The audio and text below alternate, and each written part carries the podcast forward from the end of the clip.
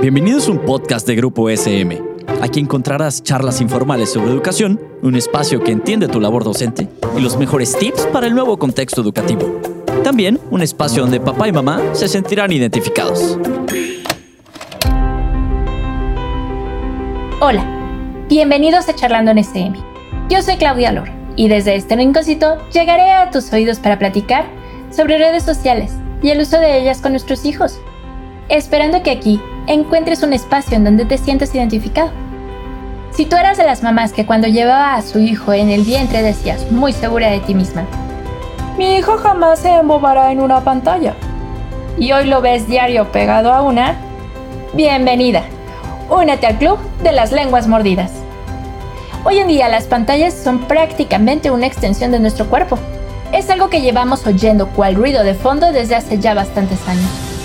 Lo que pocos podíamos imaginar es que sucedería algo que consolidaría esta idea hasta situaciones difícilmente imaginables. La pandemia del coronavirus, al recluirnos entre cuatro paredes, ha hecho que el mundo digital sea más que nunca nuestra ventana al mundo. En este efecto se ha intensificado en los niños y jóvenes para quienes la red no solo implica ocio, sino comunicación interpersonal o incluso educación. Mi hija toma clases en línea juega en línea, investiga en línea, hace tareas y exámenes en línea, asiste a fiestas de sus compañeros de la escuela en línea. Es más, te voy a contar. Un día estaba yo en mi quehacer diario de barrer y trapear cuando le escucho hablar con una amiga de la escuela y le dice, A ver, te voy a ayudar a limpiar en tu casa. Yo sentí que me jalaron del cabello. ¿Cómo? ¿A dónde piensa ir esta preadolescente de 10 años? ¿Por qué limpia casas ajenas si aquí no tiene esa bellísima iniciativa? Estamos en pandemia. Conté hasta 10, respiré y le pregunté. Cariño, ¿a dónde dices que vas? A la casa de mi amiga. Y me señala la pantalla de la tablet. Sí, mi hija iba a ir a casa de su amiga en línea y hasta limpiarían en forma virtual. De verdad me dieron ganas de llorar. ¿Te das cuenta por lo que están pasando nuestros hijos? Pero también la vi tan normal, tan ella misma, tan libre dentro de esas cuatro esquinas de la pantalla que pensé. Somos nosotros quienes nos resistimos al cambio.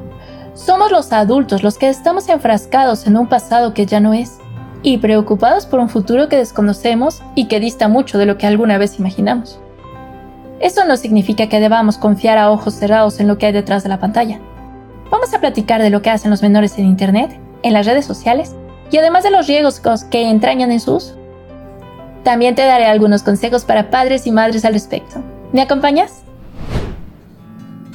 Ya sabemos que ahora debemos fijarnos en qué invierten su tiempo nuestros hijos cuando navegan por Internet. Por poner un caso extremo, no es lo mismo dedicar algunas horas a ver charlas sobre ciencia o arte en YouTube que invertirlas en actualizar de forma obsesiva Instagram ni tampoco lo es consumir información de calidad en blogs y periódicos que limitarse a ver videos de 10 segundos en TikTok. No se trata de poner una jerarquía, pero sí de tener en cuenta que pasar X tiempo en Internet es un concepto demasiado impreciso. Mientras que en la televisión los contenidos se reducen a lo que emite una serie de cadenas y nuestra recepción es más bien pasiva, en la red nuestro papel se vuelve mucho más activo y no hay límite para las actividades que podamos desarrollar en ellas. Existe una preocupación muy comprensible entre muchos padres, que temen parecer abusivos o autoritarios cuando tratan de vigilar el ocio digital de sus hijos. Sin embargo, y en especial cuando hablamos de los hijos pequeños, dejar de hacerlo puede ser equivalente a dejarlos jugar solos en la calle. Como en los juegos en el exterior, lo importante es permanecer atento, pero sin resultar demasiado intrusivo o imponer restricciones injustas.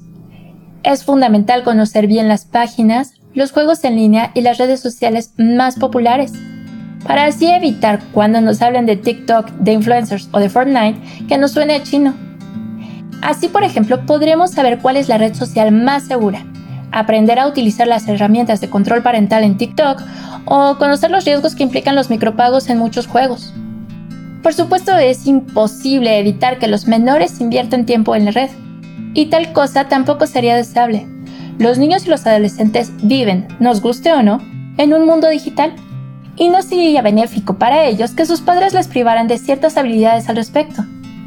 Y te preguntarás, bueno Claudia, ¿y entonces qué hago? Pues es hora de establecer límites a tus hijos con las pantallas. Es fundamental limitar de manera muy importante el acceso, tanto en tiempo de dedicación como en horarios, priorizando las actividades que se conectan con sus necesidades y capacidades naturales.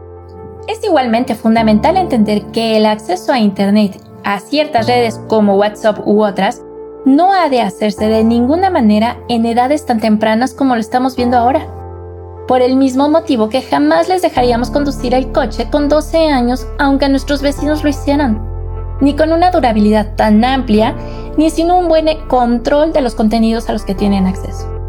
Los videojuegos y en especial los de multijugador online ocupan gran parte de la vida de los niños y adolescentes pero puede llegar el momento en que dejen de ser una simple actividad de ocio para convertirse en un serio problema de adicción y aislamiento. Actualmente, la edad media de inicio al mundo de Internet se establece en los 7 años. Los niños empiezan a necesitar sentirse parte de un grupo social cuando son un poco más mayorcitos.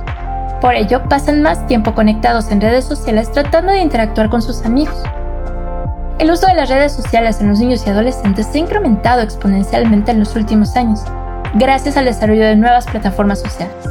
Los más pequeños navegan por redes sociales con la finalidad de chatear, enviar mensajes, tanto a compañeros, amigos y hasta seguidores, visualizar fotografías y videos para curiosear o entretenerse. Todo vale para ser amigos.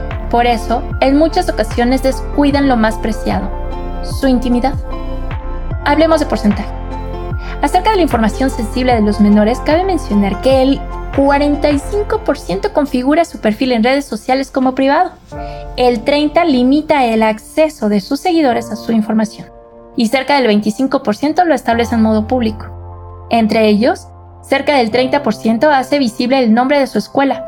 Y cuanto más mayores son, más datos aportan todavía. Agárrate. El 90% de los más jóvenes comparte su número telefónico y el 10% el nombre de su ciudad y colonia. Pero eso no es todo.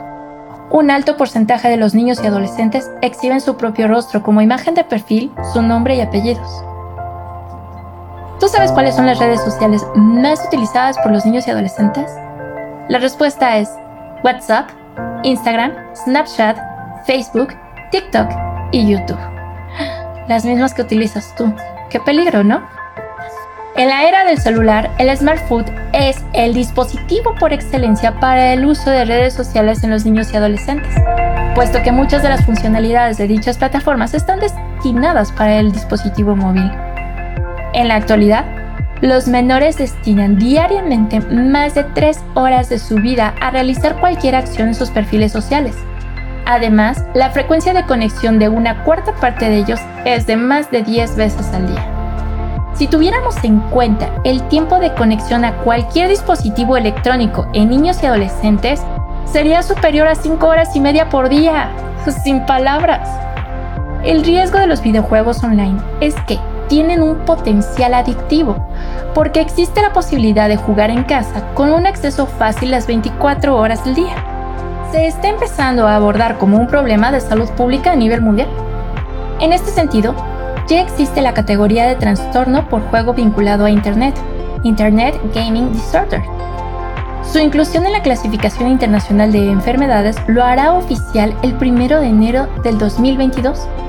Esto supone que aquellos países adscritos a la OMS deberán ir preparando distintos tratamientos y medidas de apoyo para el gaming disorder. Para que su diagnóstico sea válido, han de manifestarse repetidamente algunos de los síntomas de esta conducta durante 12 meses. Este periodo de tiempo puede reducirse si dichos síntomas son severos. Se trata de jóvenes que pueden pasar 4 y 5 horas diarias conectados a la red y que pueden llegar a hacer sesiones de 20 horas seguidas sin levantarse de la silla. Lo importante aquí no es que pauses este podcast y corras a arrancarle el control a tu hijo. Lo importante es la detección temprana del trastorno por videojuegos en niños. Y aún, lo más importante, prevenir los posibles problemas derivados del uso de nuevas tecnologías en nuestros niños y adolescentes para que gocen del bienestar que les corresponde en su etapa de crecimiento. Pero ya que te espanté, ahora te voy a decir qué es lo que puedes hacer como padre. ¿Cuáles son los consejos fundamentales que debes seguir para que los niños estén en redes sociales? Aquí te van unos. 1. Cuando tu hijo haga un perfil social, configura adecuadamente la privacidad para que el contenido que publique solo pueda ser visto por sus amigos y familia. 2. Ten en cuenta que debes ser muy firme con lo siguiente. Las personas que conoce tu hijo por internet son desconocidos, completamente desconocidos en la vida real. No son sus amigos. 3. Como regla fundamental para el uso de redes sociales, haz que se aprenda la siguiente frase a manera de mantra. No publicaré información personal como mi teléfono, dirección, etc. Una vez más, no publicaré información personal como mi teléfono, dirección, etc. 4. Cuando se publica una foto en Internet, se pierde el control sobre su difusión y duración. Aunque después se borre, no desaparece de la red. Haz que tu hijo lo tenga en cuenta. 5. En Internet hay que comportarse con respeto y educación. Que tu hijo no haga a otros lo que no quiera que le hagan a él. 6. Denuncia y ayuda a tu hijo a denunciar a las personas o las acciones que perjudican a los demás. Si conocen a alguien que está siendo acosado, denúncialo. 7. Si adquieres un celular con internet para tu hijo, desconecta la opción de geolocalización. Así cuando publique en su muro desde su celular, nadie sabrá dónde está. 8. Revisa todas las conversaciones del chat ya sé que te puede resultar un poco intrusivo esto, pero es muy importante y será muy útil en caso de que exista algún problema. 9. Hazlo sentir seguro contigo, de manera que piense, si me ocurre algo que no me haga sentir bien en Internet, se lo comunicaré a mis padres. Tengo que saber decir no a las cosas que no quiera hacer y contar con mis padres que son mis mejores aliados. 10. El mejor filtro para Internet es el conocimiento. Y por ello, hablaremos de cuáles son los riesgos para los niños en Internet y las redes sociales. Te los menciono. Grooming. De estas nuevas formas de comunicarse ha surgido nuevos riesgos o formas de acoso con un impacto fatal como el grooming, una práctica a través de la cual un adulto se gana la confianza de un menor con un propósito sexual. Sexting o intercambio de fotografías o videos con contenido erótico entre los propios jóvenes con los que luego llegan a extorsionarse, causando daños psicológicos importantes. Cyberbullying. Por otra parte, existe el conocido acoso entre menores que en Internet, por su carácter global, supone un alcance que puede llegar a generar mucho daño, no solo al menor, sino a su familia y amigos. Recuerda que el conocimiento y el apoyo son vitales para que los niños no se sientan solos ante el ciberacoso. Tanto padres como maestros tienen un papel muy importante para ayudar al niño que está siendo víctima de ciberbullying. También para educar en valores y prevenir que este acoso online se llegue a producir. ¿A partir de qué edad entran los niños en las redes sociales? Bueno, pues en México la edad mínima para acceder a una red social, excepto a las específicas para menores, es de 18 años. Sin embargo, algunos niños se crean propios perfiles sin contárselo a sus padres. De ahí la importancia de fomentar el diálogo para que nuestros pequeños no tengan secretos con nosotros. Las redes sociales como TikTok, una de las más populares en este momento entre los niños, ofrecen distintos sistemas de control parental para que los padres puedan estar al tanto del uso por parte de sus hijos. El desarrollo de la telefonía móvil y de los dispositivos como smartphones permiten que los jóvenes puedan tener acceso a Internet en su bolsillo. La edad media de inicio en la telefonía por parte de los menores mexicanos se sitúa entre los 10 y los 12 años. Además, la mayoría de los menores accede a Internet en su casa o en la calle. No olvidemos, sin embargo, que muchos dispositivos, cuentas o redes sociales permiten establecer distintos filtros y controles parentales para mayor seguridad online de los niños. Los pequeños tienen que valorar la comunicación física por encima de las que pueden entablar a través de las nuevas tecnologías. Las ventajas de conocer al interlocutor frente a los riesgos de no hacerlo. Su educación es la base de un futuro Internet mucho más seguro del que tenemos ahora. Así, es importante decirles que tienen que tener en cuenta que hablar habitualmente con un desconocido en Internet no le convierte en conocido. Sobre todo, debemos tener en cuenta que la persona que se encuentra al otro lado de la pantalla podría estar mintiéndonos. La adicción a nuevas tecnologías es un problema en alza que los padres no debemos descuidar y darles la importancia que tienen. El tiempo que pasen tus hijos en Internet tiene que estar limitado, según sean las motivaciones de uso de la red y la edad. Para poder acompañar a nuestros hijos e hijas en esta etapa tan significativa de su desarrollo y no caer o desfallecer en el intento, debemos mostrarnos cercanos, empáticos y disponibles, adaptables al cambio y aprender junto con ellos que la vida es de acción y cuando nos dormimos de nuestros laureles es cuando la corriente nos puede llevar. No nacimos sabiendo ser padres, ni mucho menos padres tecnológicos. Pero créeme, lo estás haciendo bien. Siéntate con tus hijos a ver esos videos chistosos, ríen juntos, sueñen, creen, disfruten en familia este hermoso viaje al ciberespacio. Gracias por llegar hasta aquí. Gracias por ser valiente al querer ser mejor padre o madre. Y gracias por hacerme un huequito en tu acelerada vida. Si te suena conocido algo de lo que hasta ahora te he dicho y quieres seguir siendo parte de este proyecto de SM, en donde a la distancia nos entendemos y acompañamos, te invito a que te conectes cada semana y formes parte de la familia SM.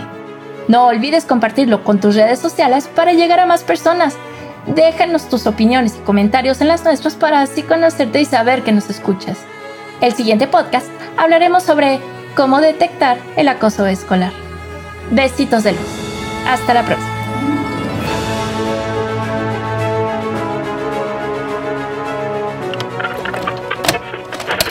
Esto fue un podcast producido por Grupo SM. No olvides suscribirte al podcast para que no te pierdas ninguno de los episodios. Síguenos en nuestras redes sociales y nos vemos la siguiente semana.